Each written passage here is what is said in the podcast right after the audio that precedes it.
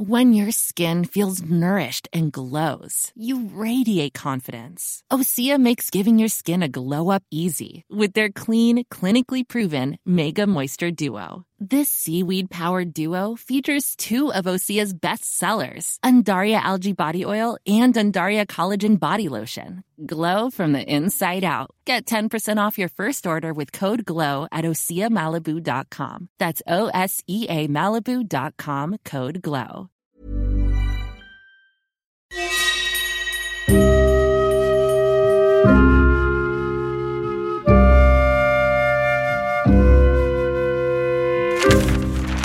Série noire à la une.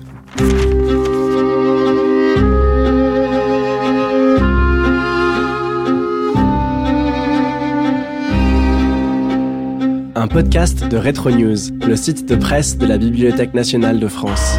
Série noire. Bienvenue dans Série Noire à la Une. Série Noire à la Une où en 2022 comme en 2021 nous explorons l'histoire des journaux comme celle du crime, l'histoire du crime dans les journaux, la parole des journaux sur le crime. On fait ça une fois par mois et ça donne ce podcast disponible sur toutes les plateformes. Je suis Thomas Baumgartner, bonjour à vous. On a déjà traité ici de figures ou d'éléments criminels qui sont restés dans les mémoires et qui sont parvenus jusqu'à nous. On a parlé de Landru, par exemple, on a parlé de la baie du Gévaudan, on a parlé de Casque d'Or aussi, quand euh, il a été question des bandes d'Apache dans le Paris de 1900. D'ailleurs, tout est toujours réécoutable sur retronews.fr. Et bien aujourd'hui, on retourne le gant d'une certaine manière. On ne parle pas d'un criminel, bien qu'il ait tué près de 400 personnes. Aujourd'hui, il sera question d'une vraie vedette de son temps et qui a été un peu oubliée depuis. Nous allons parler du bourreau, Anatole Desblers. Série noire à la une. Desblers. Bourreau, fils de bourreau.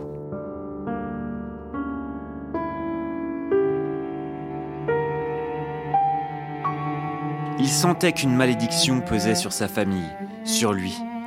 L'enfant si gai devint sombre, sarcastique, cynique. Il tira orgueil de la tare dont on l'accablait. Il joua à guillotiner ses camarades, à leur inspirer de l'effroi. Une existence effroyable commençait. Louis Desblers quitta Rennes avec sa famille et vint s'établir à Paris en 1878. Il venait d'être nommé grand exécuteur de France. Le jeune Anatole comprit qu'il n'échapperait pas à son destin. Il rêvait d'une vie paisible d'employé, de bureaucrate, mais son nom marqué du sceau sanglant lui fermait toutes les portes. Une nuit de mars 1882, son père le réveilla rudement. C'est l'heure, Anatole. Quand Louis Desblers se retira, il en était à sa 163e exécution. Son fils Anatole devait battre ce record, et de loin. Malgré M. Armand Falière, qui graciait toujours, et M. Albert Lebrun, qui est l'un des présidents de la République les plus cléments, il a dépassé en 40 ans le chiffre de 400 exécutions. En 1899, Desblers commit aux côtés de son père sa première exécution, celle de Louis Vacher, le tueur de bergers. Pendant 40 ans, il devait accomplir ces macabres fonctions à la moyenne de 25 têtes par an. La meilleure année, si l'on peut dire, fut 1821, où il dirigea 23 exécutions. Il avait atteint à une véritable maîtrise. Il opérait en 30 secondes et, assurait-il, sans douleur. Il touchait un traitement de 18 000 francs par an. Il n'était pas payé à la tête, comme certains l'affirmaient ironiquement. Il touchait seulement à chaque exécution d'assez fortes indemnités pour ses aides et pour ses frais de déplacement. Paris Soir, le 3 février 1939. Nos deux invités pour euh, parler d'Anatole Desblers aujourd'hui sont Anne Carole, professeure d'histoire contemporaine à l'Université d'Aix-Marseille, spécialiste de l'histoire du corps et de la médecine, autrice des Médecins et la mort aux éditions Aubier 2004 et aussi Au pied de l'échafaud, une histoire sensible de l'exécution. C'est paru en 2017 aux éditions Belin avec une préface de Georges Vigarello.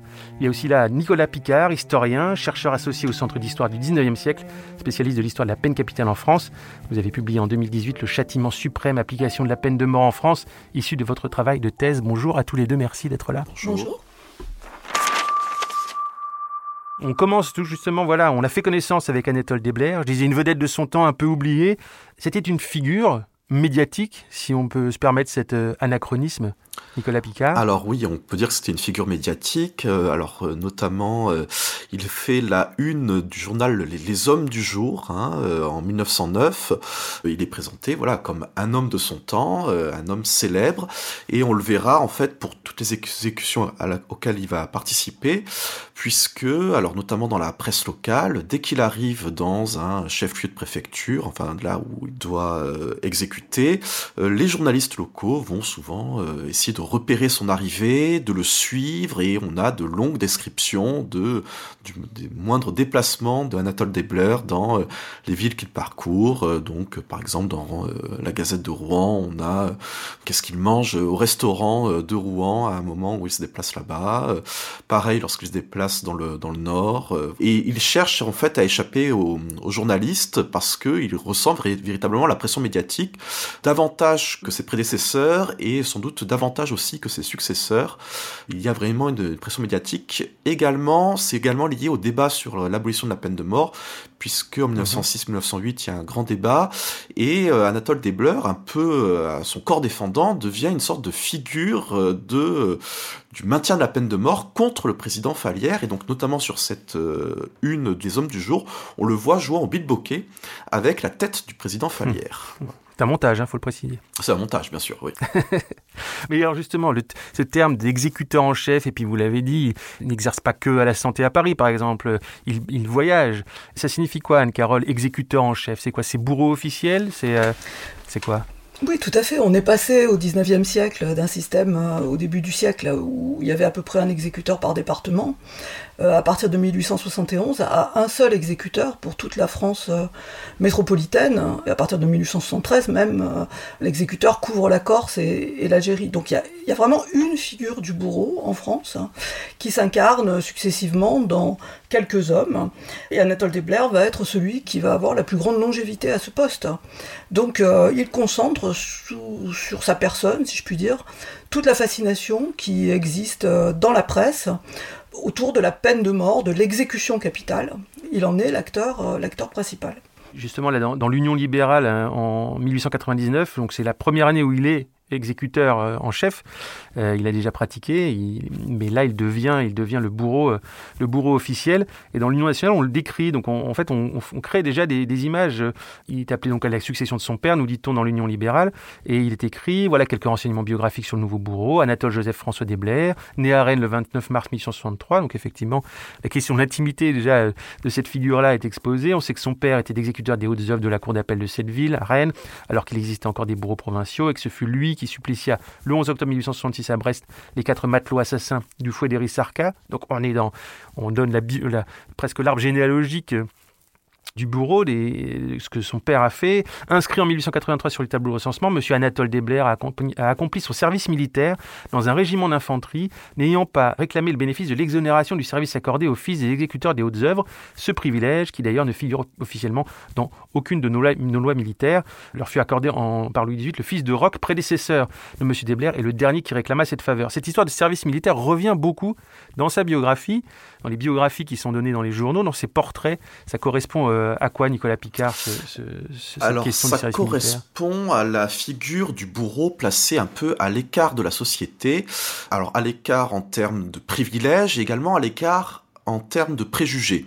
C'est-à-dire que euh, le, bourreau dans la société d'Ancien Régime était euh, une figure alors également fascinante, mais que l'on traité avec pincette, au sens propre du terme, hein, puisque parfois les commerçants prenaient des pinces pour lui donner euh, la nourriture qu'il réclamait, et donc euh, qui vivait en, dehors de la société, avec lequel on ne pouvait pas vraiment se lier, ce qui explique aussi euh, ce, que, à quoi vous faisiez référence, c'est-à-dire la généalogie, c'est-à-dire que les familles de bourreaux sont très, sont très endogames, hein, on se marie entre lignées de bourreaux, donc il y a un côté dynastique, que l'on va vérifier avec la famille Desbler, hein, puisque le Anatole Desbler succède à son père alors qu'il n'est pas l'aide le, plus ancien en fonction, mais c'est sur la demande de son père qu'il prend cette charge. Et euh, par la suite, ce seront également des membres de sa famille, euh, de son cercle proche qui vont le succéder, hein, son beau-frère, son neveu. Parce qu'il est aussi gendre de bourreau. Voilà, donc effectivement, il y a une dimension dynastique très importante dans les familles de bourreaux. Donc ça, c'est le, préjugé contre lequel euh, Anatole Desbler essaie de lutter, parce qu'il veut normaliser en fait la fonction. Et la normalisation passe aussi par l'abandon des anciens privilèges, dont ce privilège d'être exempté du service militaire. Donc pourquoi la presse reprend cela? Parce que cela montre que le bourreau veut être un individu comme les autres, une sorte de fonctionnaire comme les autres. Alors il n'est pas fonctionnaire, hein, c'est une sorte de contractuel de l'État. Il est rémunéré avec un, des un abonnement, donc il ne perçoit pas un traitement de fonctionnaire. Mais euh, Anatole Debler aimerait être un fonctionnaire de la justice en fait. Hein, il se décrit lui-même comme étant un chirurgien de la justice, c'est-à-dire en gros le, dernier membre de la chaîne pénale qui vient retrancher de la société le, criminel. Mais euh, dit-il, euh, en fait, pas davantage que le juge qui, euh, que les jurés qui ont prononcé la condamnation, que le juge qui lit la condamnation, etc., etc. Voilà. Donc lui se voit comme un fonctionnaire et donc il aimerait mener la vie d'un fonctionnaire. Donc c'est pour ça notamment qu'il va mener une vie de petit bourgeois, hein, de la classe moyenne.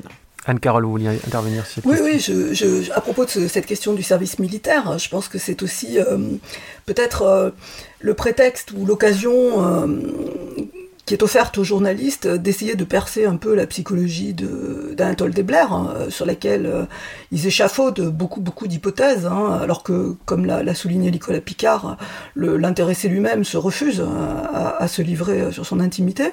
Et donc, voilà, c'est à partir de là qu'on peut peut-être bâtir l'hypothèse qu'il aurait aimé avoir une autre vie, entre guillemets, et que c'est une sorte de destin euh, qui s'abat sur lui, une, espèce de, de, fatum familial, comme le montrait le, premier article que vous avez euh, évoqué. Voilà, qui était euh, un article paru à, la, mort d'Anatole Desbler en, 1939. Mais j'ajoute justement une, lecture qui, remonte un peu plus loin, mais pour compléter ce portrait du bourreau, à la fois en fonctionnaire ou qui souhaiterait l'être, euh, et on va dire artisan du travail bien fait, euh, euh, un extrait dans Gilles Blas le 7 décembre 1903. Au physique, Monsieur le bourreau n'a rien d'antipathique, ni de sinistre. C'est un homme dans la force de l'âge. Il a le teint frais et fleuri du muscadin, l'œil rêveur du poète qui taquine la muse, une muse rouge, le front large et haut du penseur, de l'intellectuel, de l'homme qui travaille, de tête. Son visage en lame de couteau est froid d'aspect. Il parle d'une voix saccadée, hachant ses mots, et sur un ton tranchant qui n'admet pas de réplique. Au demeurant, le meilleur homme de ce monde. Bon fils, bon père, bon époux et bon amant. De la veuve. Et dans Paris Soir, le 6 décembre 1938, il est écrit Monsieur Debler s'est toujours refusé à la motorisation de sa légendaire et archaïque voiture à cheval. En la faisant transporter par voie ferrée, il est plus sûr d'arriver à l'heure pour l'exécution que de la confier au hasard d'une panne de moteur au bord de la route pendant que le condamné. Si Monsieur Debler voulait écrire ses mémoires, mais jamais aucun reporter n'a pu recueillir ses confidences, ce serait un bilan effrayant. Monsieur Debler tient, naturellement, une exacte comptabilité de ses actes de service depuis ce petit matin du 1er janvier 1899 où il exécuta à Bourg Louis Vacher, le tueur de berger, en collaboration avec son père. Selon l'exemple que lui donna son père, il a même perfectionné le fonctionnement de sa machine, la guillotine, au point qu'aujourd'hui, il s'enorgueillit de battre tous les records de vitesse entre le moment où le condamné est saisi par les cheveux et l'instant où justice est faite. 30 secondes. Donc voilà, il y a, ce, côté effectivement presque, je crois que j'ai lu ailleurs, presque placide, un côté euh, très tranquille, un côté je fais mon travail. Et vous dites donc, euh, Anne-Carole, ce que vous disiez à l'instant, que on peut supposer qu'il aurait aimé faire autre chose. Alors il se trouve qu'il y a une source, des sources particulières dans le cas d'Anatole Desbler, c'est qu'il avait des carnets. Alors, ces carnets, qu'est-ce qu'il y notait et, comment on peut l'utiliser quand on est historien et qu'on s'intéresse au cas d'Anatole Desbler, Anne-Carole? Alors effectivement, euh, Atoll Desbler a tenu des carnets, d'abord des carnets euh, d'exécution à partir de 1885, donc qui, qui, commence à tenir lorsqu'il est exécuteur à Alger. Et puis ensuite, euh, à partir de 1899, il va les doubler de carnets de condamnation. Dans ces carnets d'exécution, il note chaque exécution avec toute une série de données, d'informations très précises, très factuelles, la date, l'heure, le lieu, euh, le département, euh, le numéro du condamné dans le compte qu'il tient lui-même de ses propres exécutions. Et il est méticuleux au point que à partir d'une certaine date, il va ajouter à cette numérotation la numérotation du condamné dans le compte des exécutions qu'il a menées en tant qu'exécuteur en chef, ce qui n'est pas tout à fait la même chose, puisqu'il a commencé sa carrière avant. On y trouve évidemment tout ce qui relève de l'état civil euh, du condamné, euh, de son numéro de matricule, et puis surtout euh, le motif de sa condamnation, qui est exposé et qui est plus développé encore dans les carnets de condamnation, qui évidemment ne sont pas exactement superposables, puisque certains condamnés n'étaient pas exécutés parce qu'ils étaient graciés, etc., etc.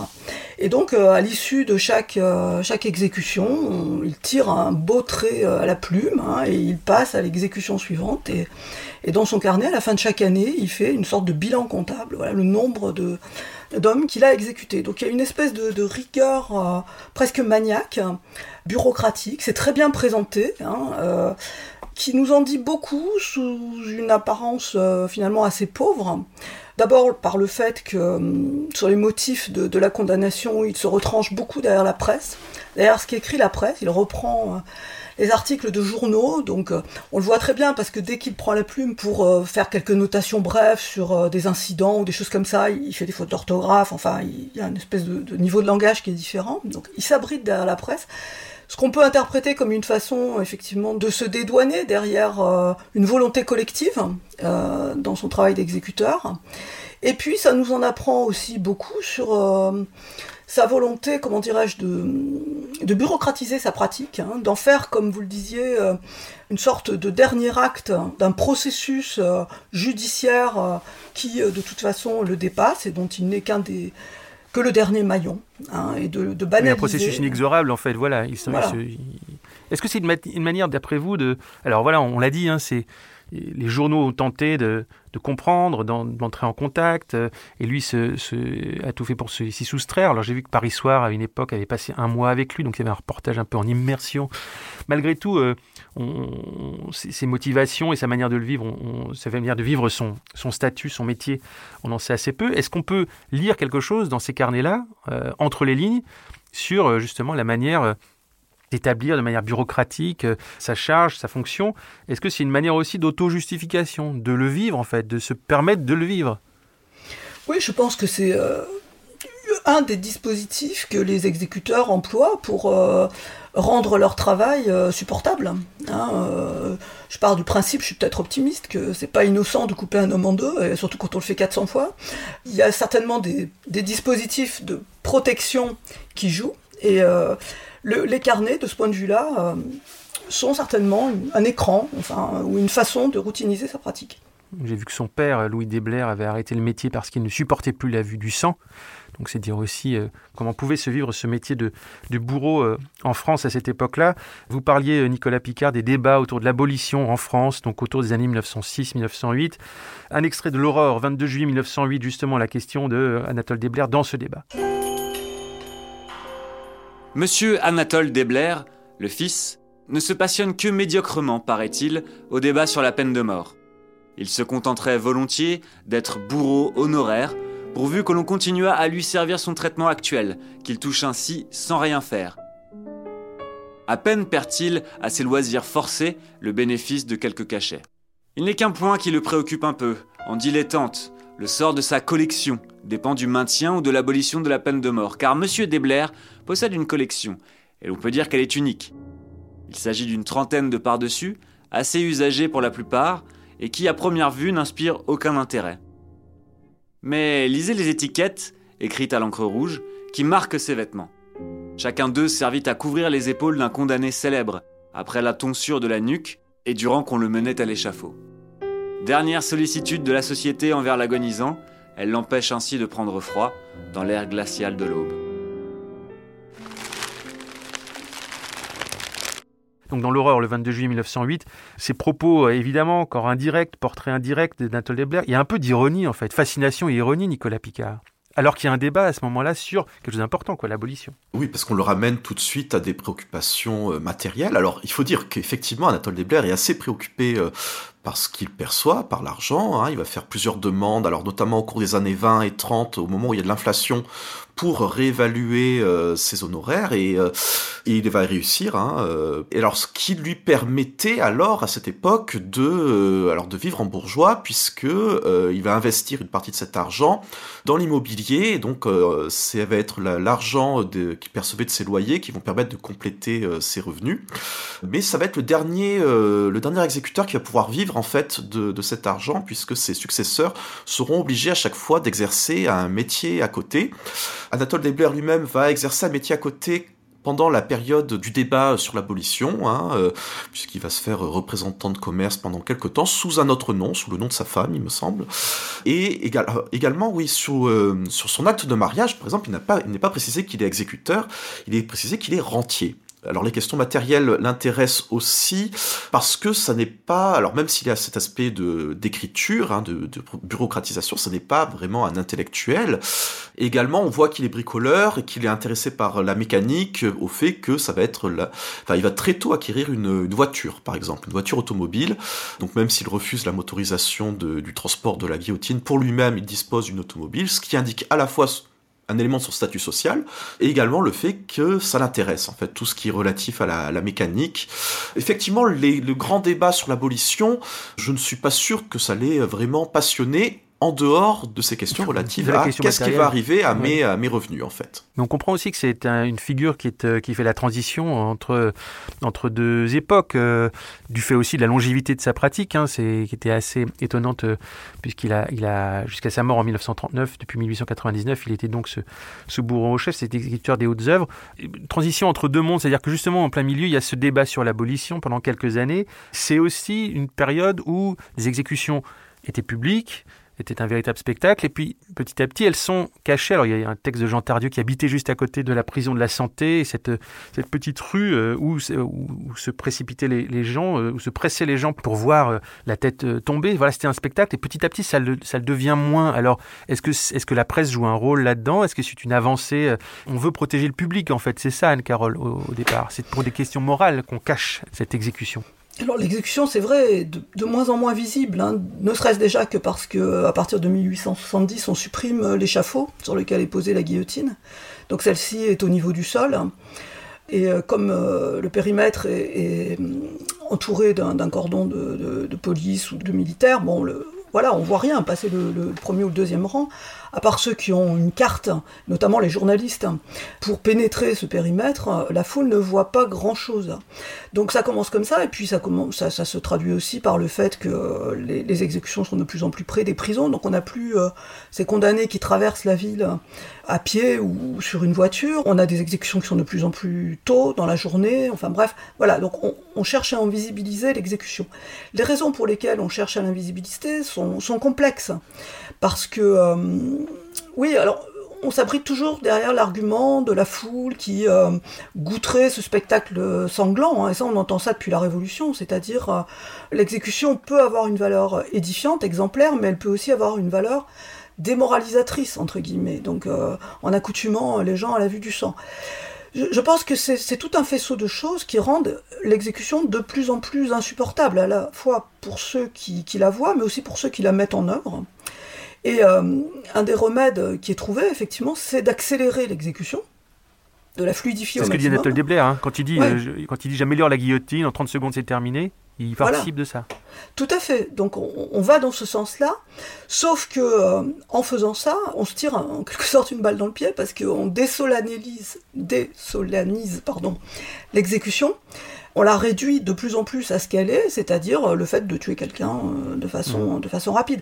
Et en lui faisant perdre du sens, à mon avis, on la rend encore moins supportable. On la ramène à sa violence primaire. Et vous pensez que ça contribue au, long chemin euh, vers, euh, en tout cas au débat sur l'abolition de la peine de mort? Oui, je pense que c'est une des, raisons pour lesquelles euh, elle devient de moins en moins tolérable. on a un mouvement général d'exclusion de la mort de l'espace public, d'exclusion de la violence. Ces, exécutions, alors vous l'avez, vous l'avez dit, vous l'avez cité à travers un texte, hein, on chronomètre désormais les exécutions. Une exécution réussie à la belle époque, c'est une exécution hyper rapide. C'était pas le cas au début du 19e siècle. Une exécution réussie, c'était une exécution où le condamné manifestait du remords, enfin où le spectacle de l'exécution prenait sens.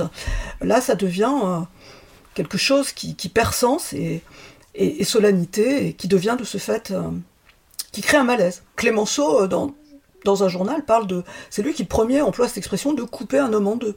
Euh, voilà. Bah justement, la parole de Georges Clémenceau dans La Justice le 23 mai 1894, parce que ces exécutions qui sont des spectacles deviennent aussi des, sont aussi des sujets de, de reportage et de description.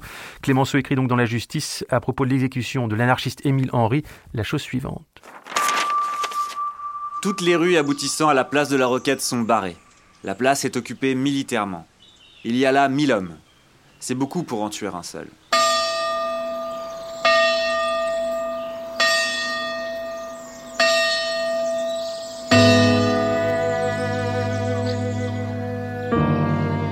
Regarde la prison et stupéfait, je lis au-dessus de la porte Liberté, égalité, fraternité.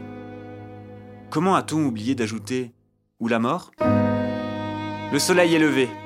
Le bourreau, suivi de ses hommes, franchit le seuil de la prison où un prêtre l'a précédé tout à l'heure. Maintenant, c'est le réveil et l'horrible préparation. Il fait grand jour. La haute maison d'en face a ses balcons noirs de spectateurs. Sur le toit, des groupes d'hommes et de femmes avec des lorgnettes. Les conversations vont leur train. Les journalistes qui sont là ont vu tant d'autres exécutions. L'un d'eux n'en compte pas moins de 18. Il a fait des comparaisons, porte des jugements sur les suppliciés. On discute. Ce faux public de professionnels est comme la guillotine, sans grandeur. L'homme ligoté s'avance d'un pas rapide, malgré les entraves. Il jette un regard circulaire, et dans un rictus horrible, d'une voix rauque mais forte, lance convulsivement ces mots. Courage, camarade, vive l'anarchie. Et se hâtant toujours, il ajoute à mi-voix. Ah, ça, on ne peut donc pas marcher? Puis, arrivé à la bascule, un dernier cri. Vive l'anarchie! Un aide a brusquement enlevé la veste noire jetée sur les épaules. J'aperçois la chemise blanche qui laisse le cou nu, les mains liées derrière le dos. Le corps sans résistance est poussé sur la bascule qui glisse, tout ceci violent, précipité comme dans une apparition. Ici, un temps d'arrêt. Bref sans doute, mais pour moi, démesuré. Quelque chose n'était pas au gré de M. Desblair. Il se penche, allonge le bras, semble hésiter. Cela semble inexprimablement long, car Henri, maintenu sur la planche, le cou sous la lunette, attend. Enfin, le bourreau se relève et se décide. Un bruit sourd, comme d'une masse qui écrase et broie. C'est fait. Un mouvement et la bascule fait sauter le corps dans le panier. Monsieur Desblair y joint la tête et projette avec elle la sueur sanglante du baquet. Le panier est déjà dans le fourgon qui part au grand trot, suivi de la gendarmerie et de la voiture du bourreau. La machine maintenant, lui, grâce du sang qui dégoûte. L'horreur de l'ignoble drame m'envahit alors et m'étreint. Les nerfs détendus ne réagissent plus. Je sens en moi l'inexprimable dégoût de cette tuerie administrative faite sans conviction par des fonctionnaires corrects.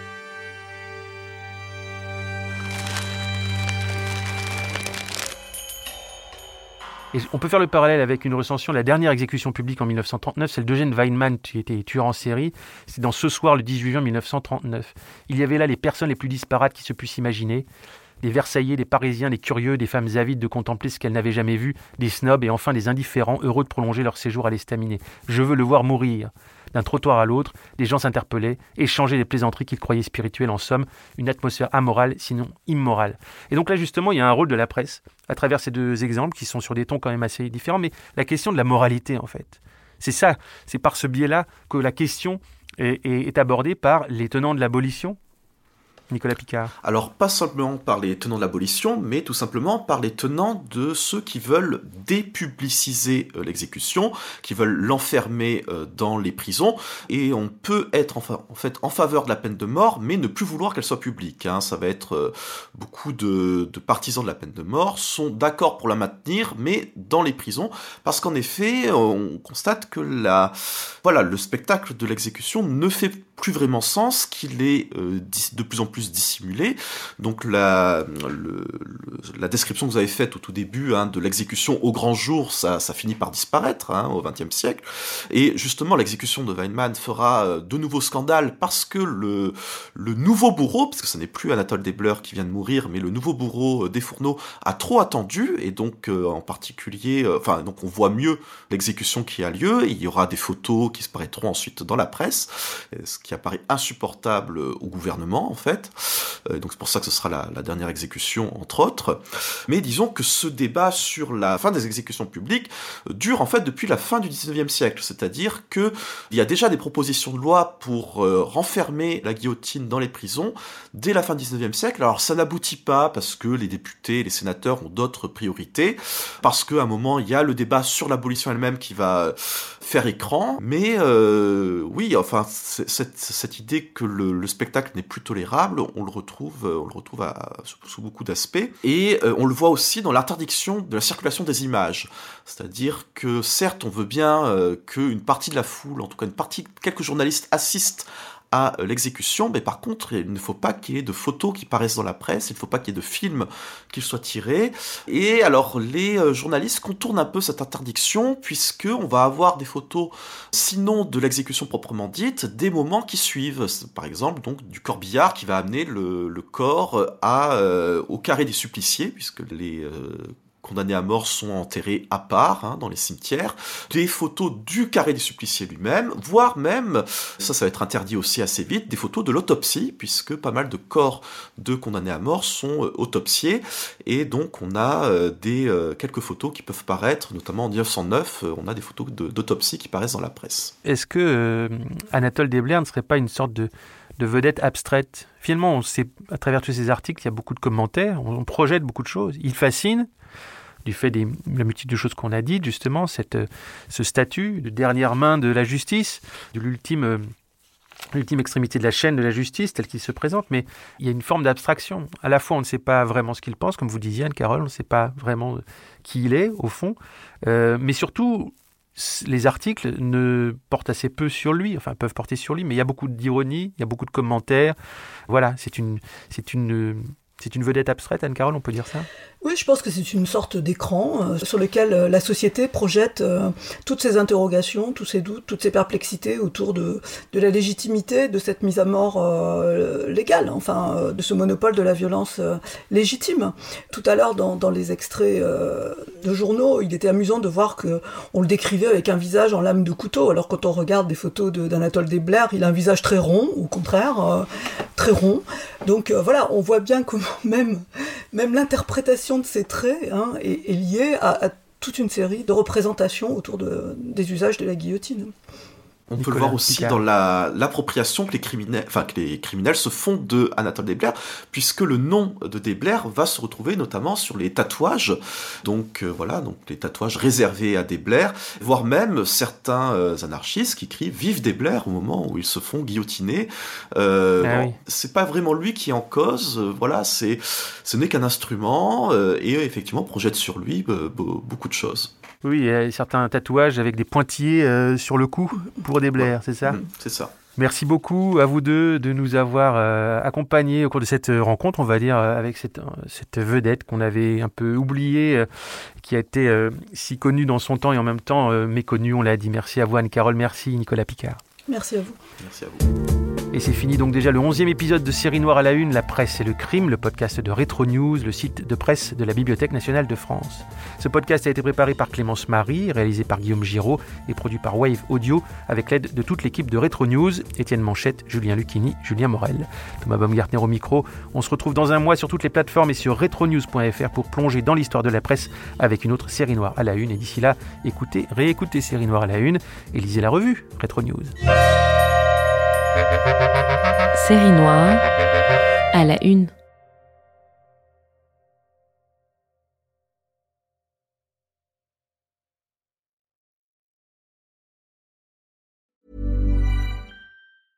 Cool fact a crocodile can't stick out its tongue. Also, you can get health insurance for a month or just under a year in some states. United Healthcare short term insurance plans, underwritten by Golden Rule Insurance Company, offer flexible, budget friendly coverage for you. Learn more at uh1.com.